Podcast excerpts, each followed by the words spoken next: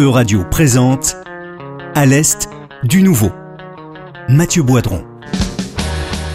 Bonjour à toutes et à tous, vous écoutez À l'Est du Nouveau, une émission proposée par Euradio en partenariat avec le site d'information en ligne Le Courrier d'Europe centrale. Depuis le début de l'invasion de l'Ukraine par la Russie à la fin du mois de février 2022, la question d'un possible embargo de l'Union européenne sur le charbon, les hydrocarbures, mais surtout le gaz russe, pose un problème politique et économique essentiel aux États membres. Pour faire le point sur les enjeux relatifs à la dépendance aux énergies venues de Russie, je reçois aujourd'hui à mon micro l'économiste Sophie Mérité, maître de conférence à l'université Paris-Dauphine PSL, spécialiste de la géopolitique et de l'énergie. Bienvenue Sophie à Antenne Radio. Bonjour, merci beaucoup, merci de m'avoir invité. Je précise euh, en premier lieu pour nos auditeurs qu'outre de nombreux articles parus dans diverses revues scientifiques, vous êtes également l'auteur de l'ouvrage intitulé Économie de l'énergie, paru chez Duno en 2015. Alors tout d'abord, euh, est-ce que vous pourriez indiquer à nos auditeurs quel est le degré de dépendance de l'Union européenne aux sources d'énergie venues de Russie? Est-ce qu'il y a des différences selon les États membres de l'Union et quelles activités cette énergie permet-elle de faire fonctionner? Alors, très très bonne question, surtout pour commencer, puisque cela pose très, très bien le cadre.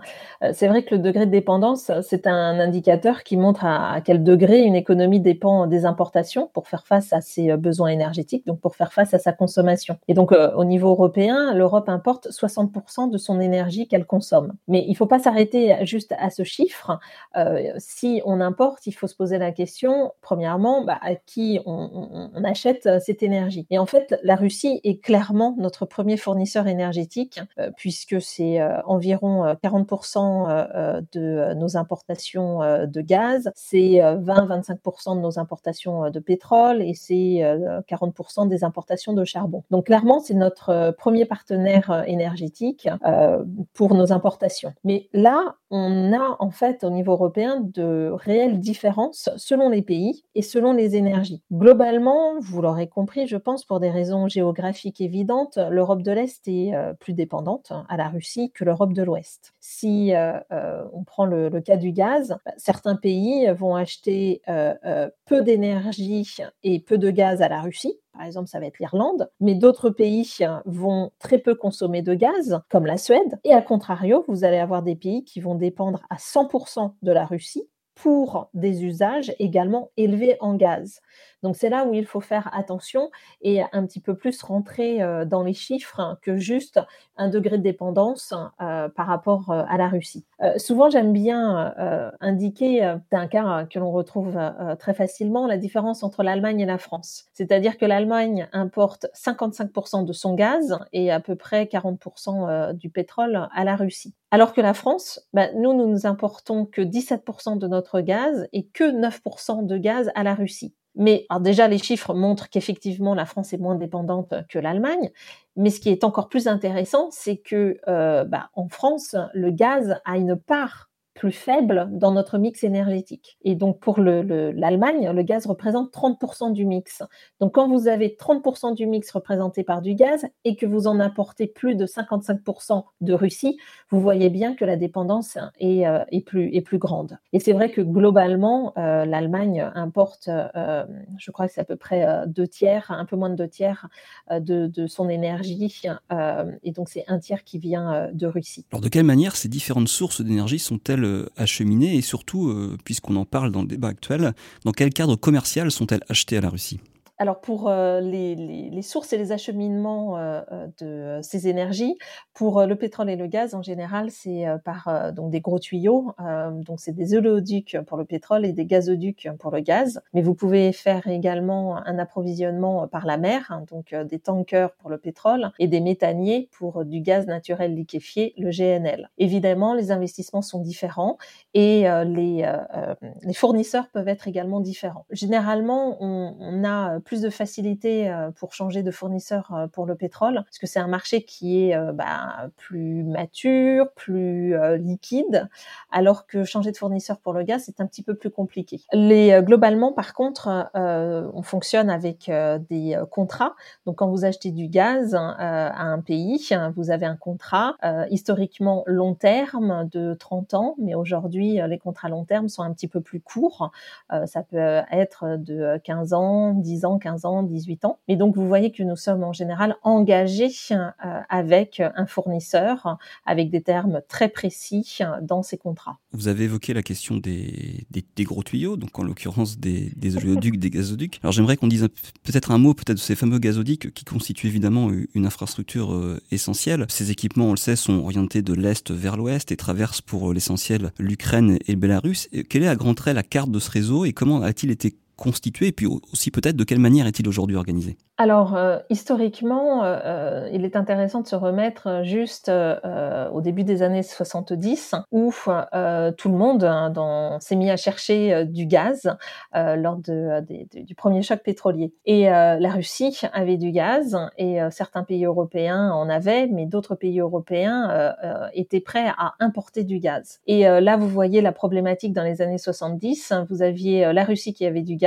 et des pays prêts à en importer, mais il nous fallait euh, donc des gazoducs. Sauf qu'un gazoduc, c'est un investissement qui est extrêmement élevé. Et donc, si euh, euh, vous voulez construire un gazoduc, il y a des risques qui sont évidemment liés. Et donc là, l'intérêt, c'était de construire un, gazoduc avec des contrats long terme qui liaient l'acheteur et le vendeur. Donc le vendeur était sûr, il assurait ses débouchés et l'acheteur était sûr d'avoir des approvisionnements. Et donc petit à petit, vous avez eu une, une carte de, gazoduc qui s'est construite, avec euh, pour l'Europe euh, clairement euh, donc venant de Russie, également venant de Norvège et venant d'Algérie. Donc ce, sont nos trois fournisseurs de gazoducs par gazoduc principaux. par contre, quand vous achetez du gaz à la Russie, pour que ça arrive, si je prends le cas de la France, vous avez donc des pays dits de transit, tels que l'Ukraine. Et donc en général, quand vous êtes un pays de transit, vous allez demander un, droit de péage,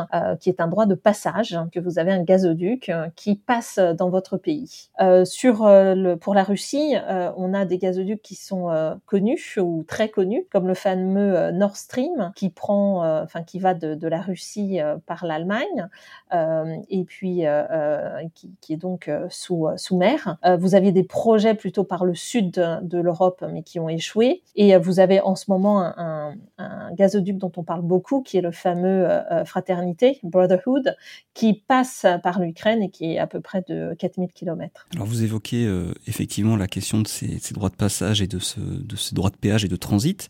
Et effectivement, une chose nous interpelle hein, dans cette euh, guerre actuelle en Ukraine, c'est qu'elle n'a pas interrompu les, flux de gaz et que, par exemple, les, combats n'ont pas touché, semble-t-il, euh, les gazoducs, ils n'ont pas été affectés par les destructions, et que surtout la Russie continue de payer, rubis sur l'ongle aux Ukrainiens, les droits de transit de ce gaz. Alors comment est-ce qu'on peut expliquer, selon vous, ce paradoxe? Alors, en fait, c'est un paradoxe, c'est un dilemme. C'est euh, le nom que vous souhaitez. C'est vrai que euh, l'Ukraine est, accusée euh, euh, de, de, jouer un petit peu euh, un double jeu, euh, ou en tout cas d'avoir un double discours hein, concernant le gaz russe, puisque l'Ukraine appelle à son boycott et en même temps elle laisse passer le gaz sur son territoire. C'est vrai que donc l'entreprise d'État Gazprom paye un droit de transit qui est une somme importante pour l'Ukraine et l'Ukraine avait annoncé dès le début du conflit qu'elle ferait son maximum pour continuer euh, l'approvisionnement en gaz. Euh, c'était aussi pour le pays euh, très symbolique, très important en termes d'image internationale. Et mais il faut pas se cacher derrière hein, cette image. Il y a aussi quand même l'enjeu financier. Et enfin, le, le, business reste le business. L'Ukraine a besoin de cet argent et l'Ukraine consomme également du gaz. Par contre, depuis quelques jours, les flux qui passent par euh, euh, ce gazoduc euh, en Ukraine ont été réduits. donc, appel au cas de force majeure, puisque l'occupation par les forces russes sur le territoire hein, sur lequel sont situées les importations par le gazoduc, en un point du réseau, il y a une petite stress de sécurité et donc les flux ont été diminués. Eh bien, nous allons marquer une rapide pause musicale avant de nous retrouver ensuite pour la seconde partie de notre émission.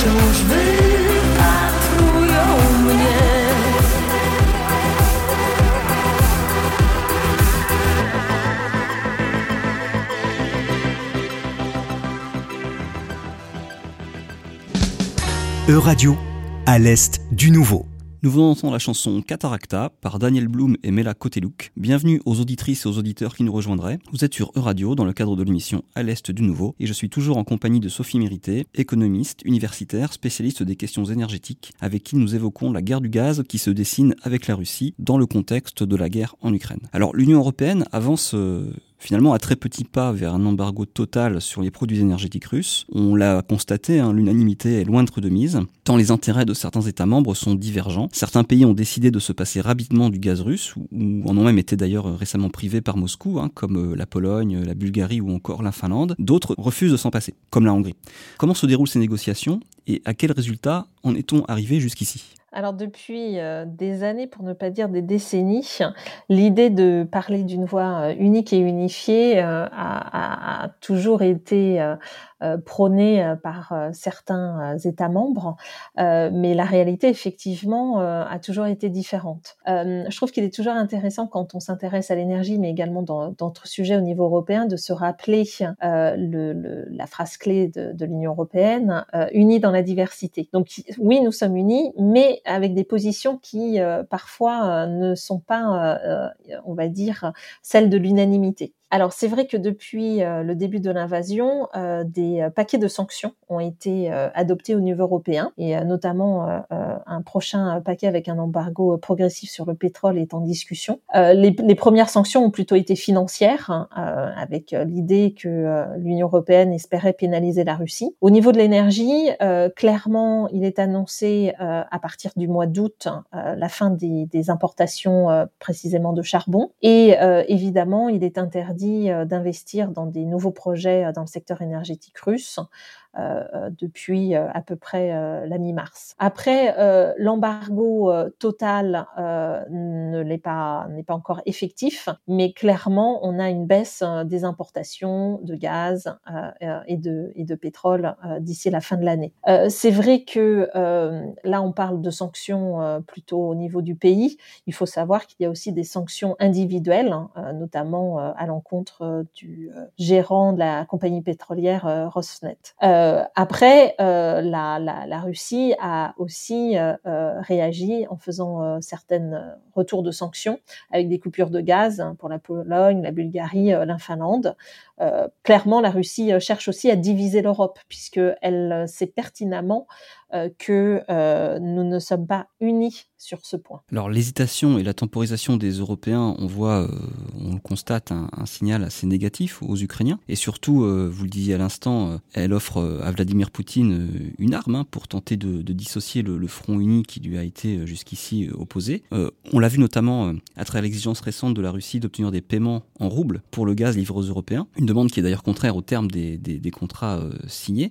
Qu'est-ce qui finalement pousse la Russie à, exiger ce, paiement en rouble Quel intérêt euh, elle y trouve? Euh, et où en est-on de, de, ce point de vue selon vous? Mon premier réflexe, euh, euh quand la Russie a annoncé la nécessité de payer en rouble, a été de, de, de, penser que la Russie voulait vraiment nous ennuyer. donc ça, c'est voilà un premier réflexe très enfantin hein, d'ailleurs, hein, mais qui, à mon avis, représente bien aussi la position de la Russie. encore une fois, pour essayer de nous diviser et euh, pour bah, montrer aussi son pouvoir. Euh, l'idée de la Russie de nous faire payer en roubles euh, et euh, clairement bah, de réagir aux sanctions, notamment financières, que l'Europe a prises. Également de renforcer la, monnaie qui avait subi une perte de sa valeur. Alors la situation actuelle conduit néanmoins à un découplage progressif, hein, mais sans doute assez irréversible, des économies de, l'Union européenne et de la Russie. Est-ce qu'il y a des solutions de remplacement qui s'offrent aux Européens? On a beaucoup parlé du gaz de schiste américain et puis aussi des, projets depuis d'oléoduc et de gazoduc depuis, depuis l'Afrique. Que pouvez-vous en dire? Alors moi souvent j'ai l'habitude de, répondre attention à la temporalité. quand on parle de pouvoir se passer de différentes ressources énergétiques russes, on a la question de la temporalité du court terme, moyen terme, long terme. Donc à court terme, on, le vit en ce moment. Euh, si on n'a plus de gaz russe ou de pétrole russe, que pouvons-nous faire? En général, le très court terme, c'est la gestion des stocks. Euh, évidemment, nos stocks euh, n'étaient pas à plein et on voit bien que ça a eu un impact sur le prix payé par le consommateur. c'est inévitable. Quand vous êtes à moyen terme, c'est la réponse, hein, c'est de dire il faut diversifier les fournisseurs. Et donc là aussi, c'est une réponse hein, que euh, l'Union européenne, notamment, euh, a cherché à avoir. Diversifier ses fournisseurs, c'est euh, facile de le dire, c'est moins facile de le faire notamment pour la question des contrats long terme qui ont été signés. Vous ne pouvez pas, tout le monde aujourd'hui en fait demande du, du gaz, puisque le gaz c'est l'énergie pour la transition énergétique. Donc vous avez une très forte demande au niveau mondial. Et donc vous ne pouvez pas dire ah ben moi je suis l'Union européenne, je veux plus de gaz parce qu'en fait, il n'y a pas plus de gaz. Et vous n'allez pas prendre le gaz à quelqu'un euh, qui euh, est censé avoir payé et recevoir euh, du gaz. Donc c'est vrai que euh, par exemple la Norvège, sa production est au maximum. L'Algérie nous a proposé du gaz, mais ils sont également engagés sur des contrats long terme.